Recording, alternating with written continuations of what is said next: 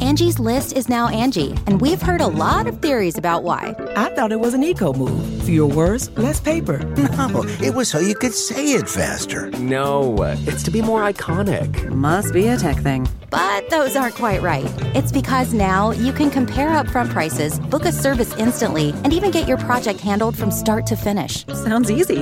It is, and it makes us so much more than just a list. Get started at Angie.com. That's A N G I, or download the app today. The morning trend With Big Party began and Molly. on channel 94.1. UPS is preparing for liftoff. I can fly. They beat out Amazon and Alphabet, and they got um, uh, like approval to operate drone delivery services like in a fleet. Now, Okay. it's not coming to your house anytime soon. They're working on it like hospital campuses, places like that to deliver packages. But right. this is like big because once they got this, they don't have to keep getting uh, approval for each individual drone. They can just have like a squad. I'm just so interested. It's just going to cloud our uh, skylines with drones eventually. There'll be problems. You know, I think so too. I don't know how you. I mean, it's open air. You They'll should be see able to fly it footage. and- They've been showing that 60 Minutes had footage of those uh, those drones that attacked the refineries in Oh, did they Saudi really? Arabia. Sweet. The footage is Well, creepy. Is it? I bet.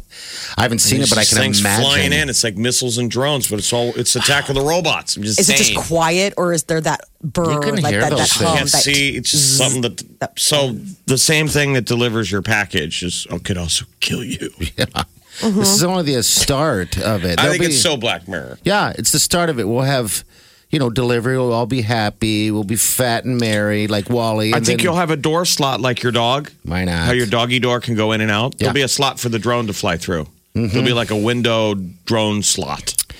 There'll be Or just like a Yeah. por- like a porch docking station for them to leave it in, so it could be safe if you're not home. Well, yeah, we don't want those porch pirates. And Right. think about this. All right, so Jeff, uh, this went on the air yesterday, but um, you were talking about it. I think it was in China or something. There was a guy that was uh, ref. Um, what do you call it? Uh, just, Uh, uh, he was on the run for 17 yeah, years. seventeen years, and they found him via drone in the woods in a cave. They sent drones looking for them. Wow. And they found them. That's the future. Yes, That's creepy Ah, stuff. yep. Come on, man. 17 Drones. years living in a cave. Drones have been flying around in the wilderness looking for them. think about it. I mean, that's a scene out of a sci-fi movie, and it really just happened. when everything separates and the grid goes down, except for you know the people who run the drones, the government, um, and we'll be living in, in trees and woods and hiding. We'll Just be a groups little bit of, of a us. Leap Wow. Tomorrow, Jeff. We're talking Well. like tomorrow. At first, It's we'll my get our fantasy. packages. Let's Yeah. at least enjoy the moment where the packages fly So- to us. The big thing is is that this uh, allows them to fly at night, which is a new thing, and carry cargo over 55 pounds. You're like, okay, I hope you can stay in the air. 55 pounds seems like a lot for a Yeah, little what drone if it to be like slips? you know, what Right. if it, get- it drops on somebody? Blank. So uh, the FAA's uh, writing rules for drone operations are trying to figure it all out about sharing airspace. It's going to get so congested Yeah, it is. out there. Uh, the nation's first ever cannabis cafe opened in West Hollywood. First legal spot where people can eat, drink, and smoke pot. They've got like a smoking section and a non smoking section. They've got basically their equivalent of a cannabis um, sommelier. It's called a flower host, and it's like, hi, I, I wanted I wanted to talk to you about what kind of flavor profiles you're I looking have to be for. honest. If you guys thought that wine people were snobs, like if you've ever Oh. been intimidated by the waiter coming over about the wine list, Yeah. the weed industry's already like that. You're like, I don't know what you're talking about. They're all, you know, Yeah. there's "Mm-hmm." a Of course lot you of don't. code and cool talk.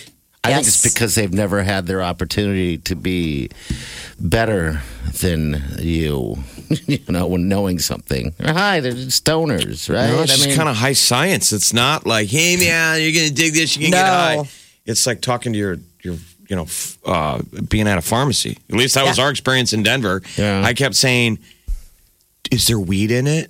I mean, they would go, "Whoa, whoa, whoa! Come on, here." Hey, That's what I'm it's saying. It outrage. was like the equivalent of us going to buy beer at a liquor store and them getting all hoity-toity, and I go, "Is there alcohol in it?" So get you effed up. They're like, what? This And you know, too they'd be good offended, for like, you. well, yeah, there's alcohol in it, Jeff, but I'm talking to you about the tannins and the wine. like I Oh, don't geez. care. What gets me from zero to sixty? so there's some more Choices. reasons to go to California. Cannabis Cafe, man, they got to be opening them in Denver soon. So this is one, the first of I think eight licenses that they gave out. Like 300 people applied to do Yeah, this, I'll bet. and it's a pretty cool space. Um, it looks really neat, and you'll be able to smoke using joints, pipes, or bongs. So it just seems interesting that you'll be sitting there having a lovely culinary experience, and then oh by the way, your weed sommelier is on his way over. You ever pull uh, hit off a bong, Molly? Oh Whoa. Gosh, Just She a running for question. office? I guess Yeah, she's done with right. all of her attempts for running. Maybe that helps you now get elected. who knows? But back off. Hey, you don't ask, you don't get. All right, I guess not. Okay. Though there are uh, people out in LA that are claiming that weed is helping them be, get better workouts. Like some people smoke before they go to the gym and they say it helps them lift more. And then other people are saying that weed is a good like post workout recovery. Like th- they were interviewing, like there's this nutritionalist that says that cannabis cookies helped her recover after hardcore workouts. I mean, but also weed used to traditionally be a good way of getting nothing done. Oh gosh, Exactly. it still is. But now it's like, you know, motivator weed. yeah. so many different. Remember the song, But Then I Got High?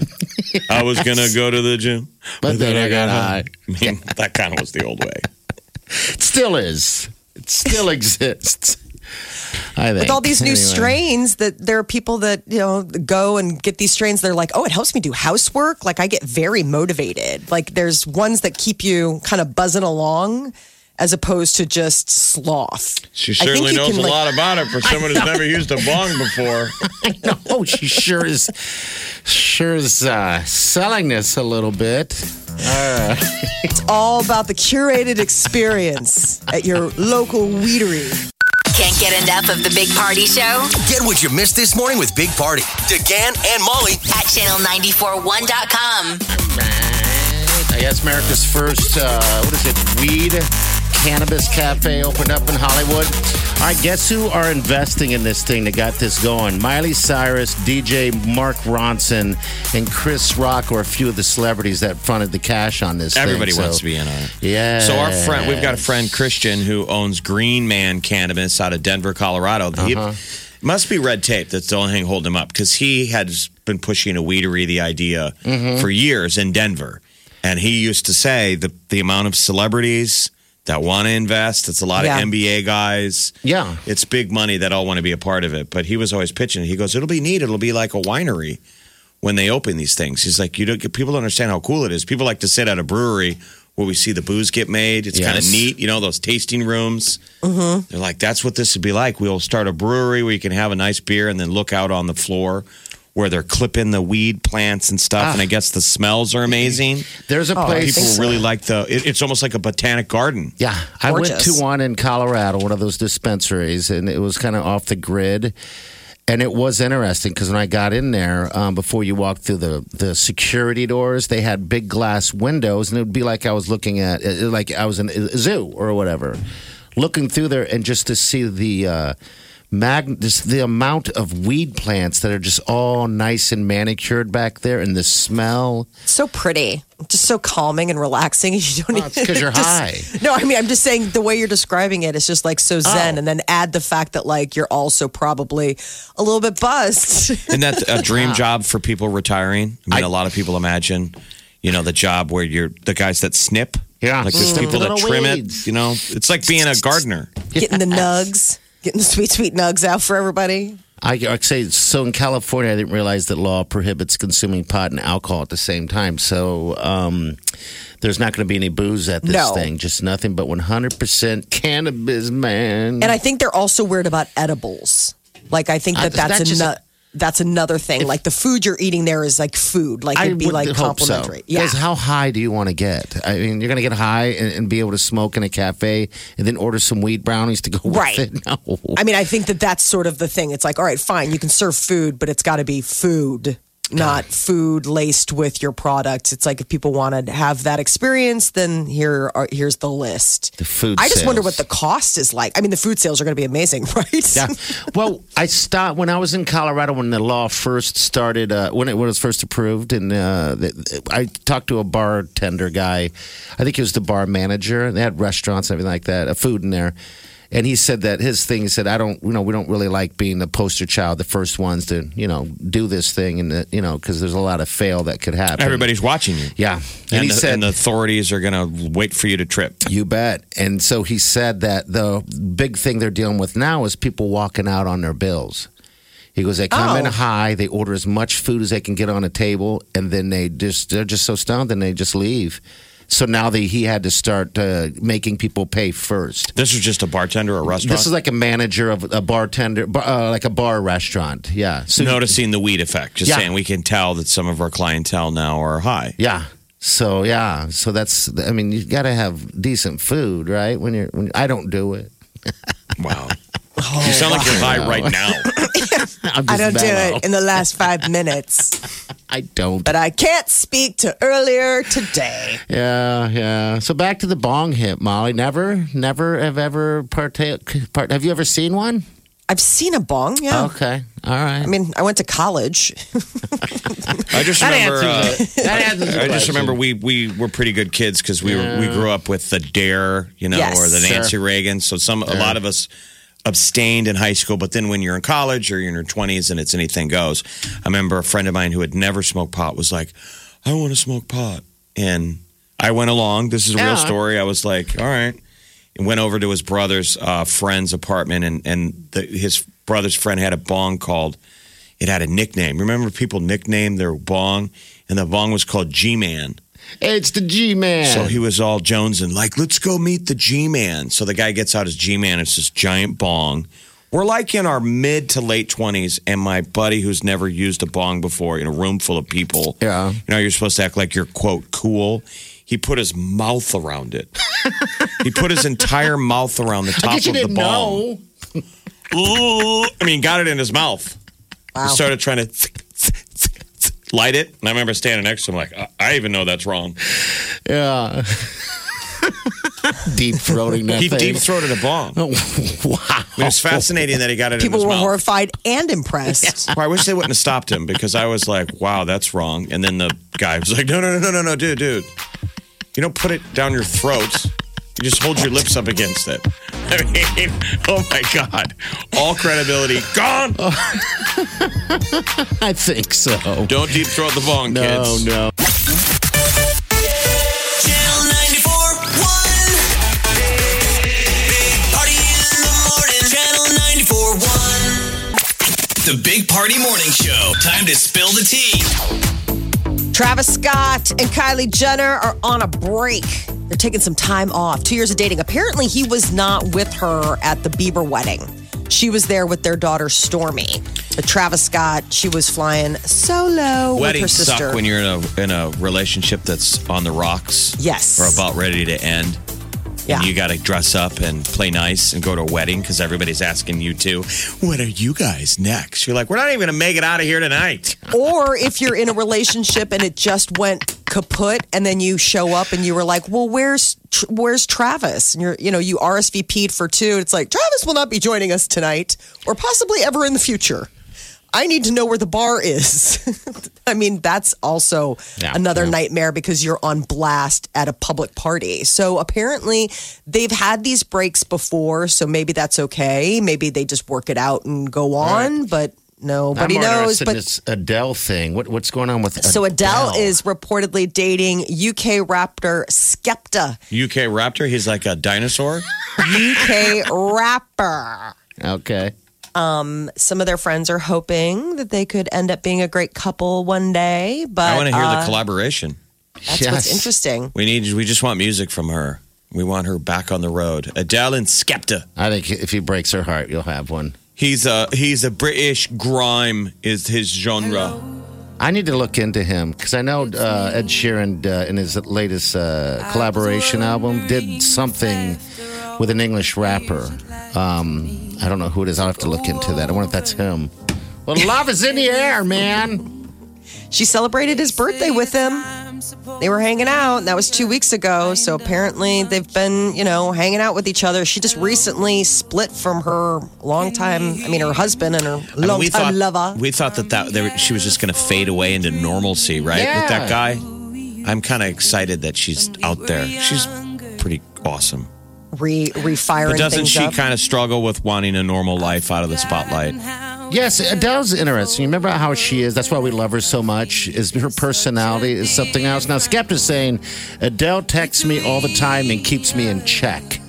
I could hear her doing this for some reason and see what she would say to him. You know, I love Adele. I think she's a foul mouthed hottie.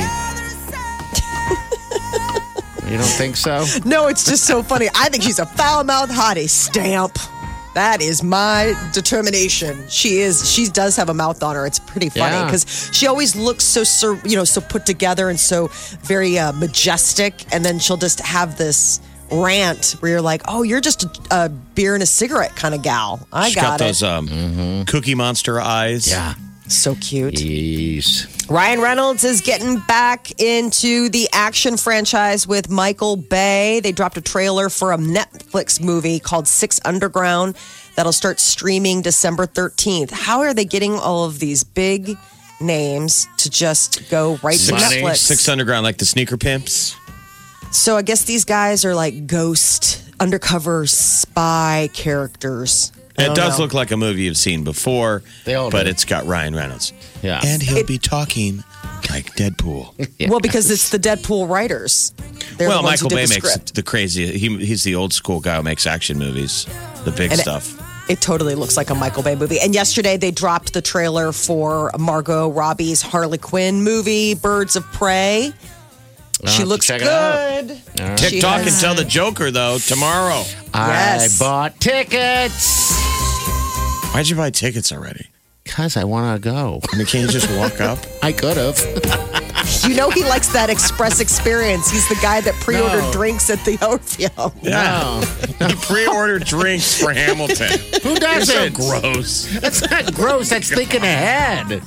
I don't like lines, brother. I don't like the Oh lines. my god. Oh He yes. pre-ordered his White Claw I'm at drooling. Hamilton. They didn't have White Claw. I had to go with something a little bit more. Hamilton just wrapped up though, sophisticated. and I'm wondering what like nine months from now if there's going to be like babies born, Yes. like the Hamilton effect. Just all the couples that went out and probably went home and made some love, or maybe how many people are going to have a baby from a cast member? There's that's more likely. All right, 938-9400. Molly has a night out coming up in a week and a half. Uh, next Friday, we'll get some not list next hour. We also got what's trending uh, coming up in about uh, 15 We got minutes. to order some male strippers to show up at her girls' night out. You know oh, what we please should do. not. Ick. We should do this. Gross. Gross. We don't want to upset Fleming. Gross. We don't want to upset a quality, amazing These- Regency steakhouse like Fleming Steakhouse. Otherwise, we'd be tempted. I was gonna say, these are decent people. Come on. Wake up Let's get this started. You're listening to the Big Party Morning Show. on Channel 94.1.